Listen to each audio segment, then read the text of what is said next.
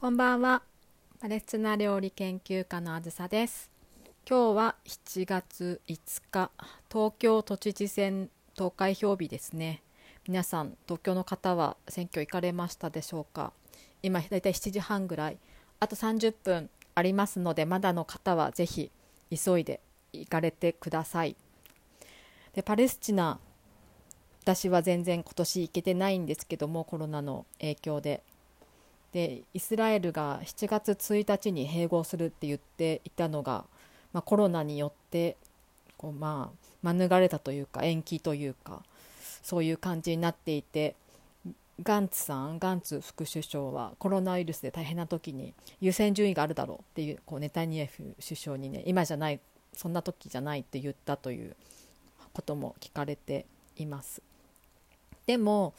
こう水面下ではね進んではいるんですよね。入植地のところアメリカンストリートとかできたりしてアメリカが GO すればいつだって併合ができるっていうのは今そういった状態です。でもねおかしいですよね。アメリカが入植していいよ併合していいよって言ったら土地が奪われる人がいるとか土地が奪われる人の声は全然反映されなくて。アメリカがいいよって言ったらされるってちょっと変な状態ですよね。それが今の世界の状況なんでしょうか。で6月はプライド月間という LGBT の人の権利とかコミュニティへの支持を示すデモが世界中であっていたんですけど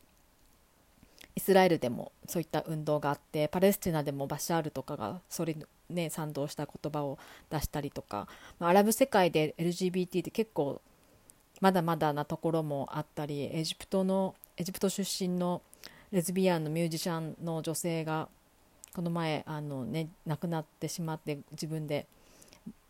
で自分でその告白というかカミングアウトした時にエジプトで、まあ、まあいろんな反応があってもちろん反対みたいなのもあってでなんか捕まっちゃったんですよね。国を乱すみたいなそんなので。で捕まった後に何があったかっていうと、まあ、拷問があったわけなんですけどそれ拷問の中に性的虐待とかもあってそれでその後カナダだったかな亡命しちゃうんですけどその時の心の傷がやっぱり言えなくて、まあ、そういうねこう生きることをやめるっていう選択をしてしまったんですけど、まあ、そういうあの LGBT に対する権利とかコミュニティへの支持をするデモの期間っていうのが大体6月そういう月間なんですよね。世界中そんな感じです。レインボーフラッグよく見かけると思います。で6月末イスラエルのテルアビーブでも LGBT の権利に対するデモがあってでテルアビブってねすごいこう LGBT フレンドリーな街なんですよ。どの店行ってもレインボーフラッグあって私もお気に入りのあのお店とかもゲイの人たちが結構溜まっててみんなおしゃれでみんな可愛くてですごいみんな本当にフレンドリーで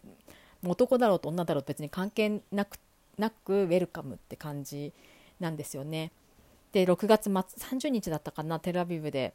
デモがあってみんながレインボーフラッグ持ってそういうこう声を上げてたんですよ。でもでもテルアビブって本当にねあの LGBT の人にとって住みやすい街であることは間違いないと思っていてで本当にあの私に会ったね若い男の子でで彼氏がデザイナーで彼氏の、ね、サポートをしてるっていう販売とかのその接客をしてる人だったんですけど日本にも行ったことあるよとか話してて日本人の女の子可愛かったから日本人の女の子と1ヶ月とか付き合ったんだけどやっぱり僕はなんか男の子が好きだったから1ヶ月で別れちゃって彼女には悪いことしたなと思ったんだけどそこでやっぱり自分が、ね、あのどういうこう感じか？改めて分かったんだよね？と話してる人とかもいて。まあ、そういうあのまあ本当にテルアビブってすごい私も大好きな街なんですけどそういうこう住みやすい街。でそこでもそういうね、まあ、毎年のことなのですけど LGBT のデモがあってみんながレインボーフラッグ持ってる中ね？パレスチナ国旗を持ってる人がいたんですよね。なんでだと思います？そう。こんなね、あのー、すごい LGBT に対して権利があるように見せかけてるのが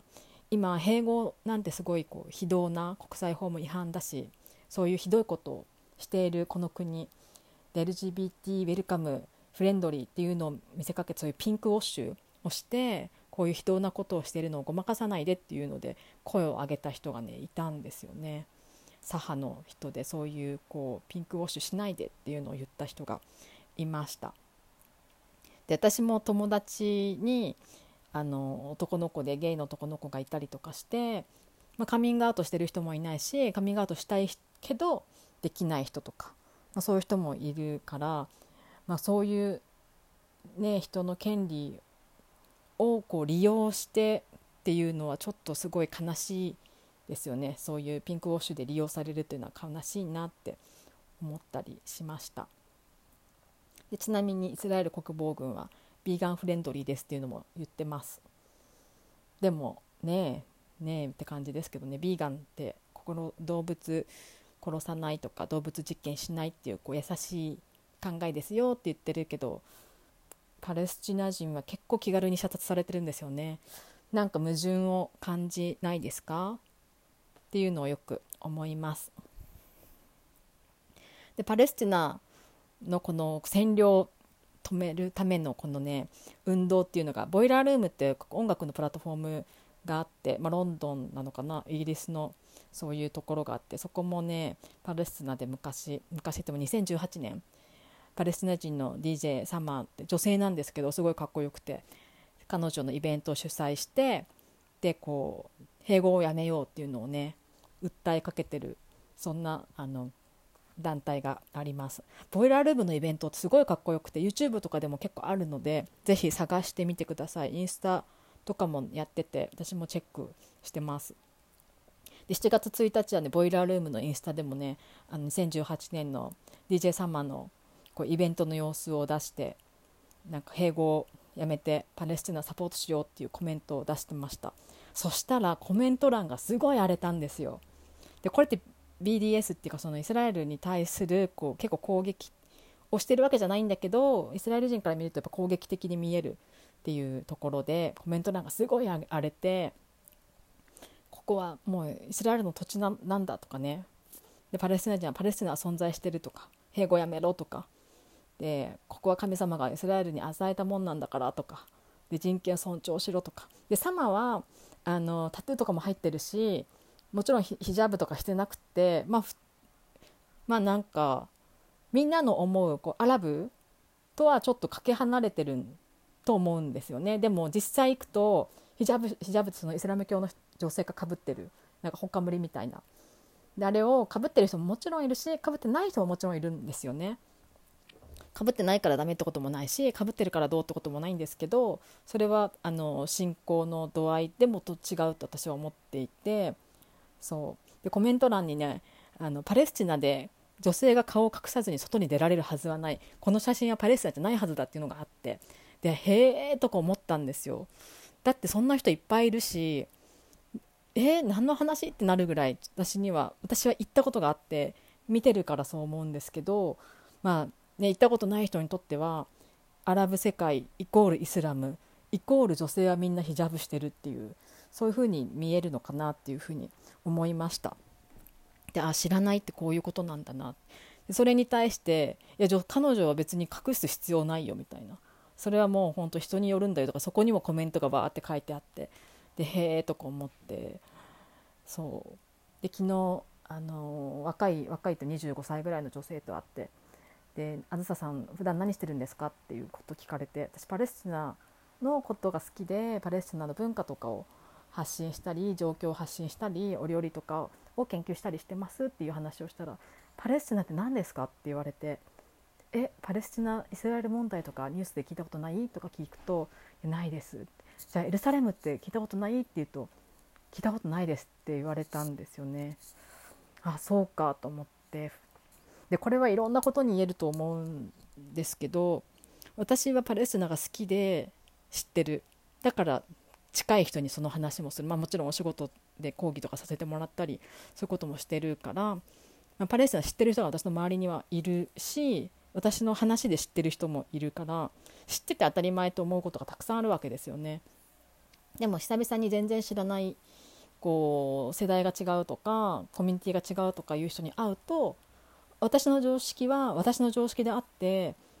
みんなの常識ではないってことを改めてちょっと気づかせてもらった昨日の一日でした。はい、なのでまたパレスチナについていろいろ発信してみんなの興味関心持っていただけたら嬉しいなと思いました。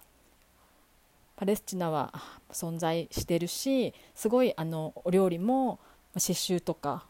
たくさん面白い文化があったりします。私の仲良しのあの絵描きさんたちとかそういった人もご紹介したいなと思いますのでまたこのラジオ来て聞いていただけたらなと思いますであのサポートとかスポンサーとかも求めてますのでよかったらご連絡ください。はい、ではまた来週か明日か明後日か分かんないですけど更新するので聞いてください。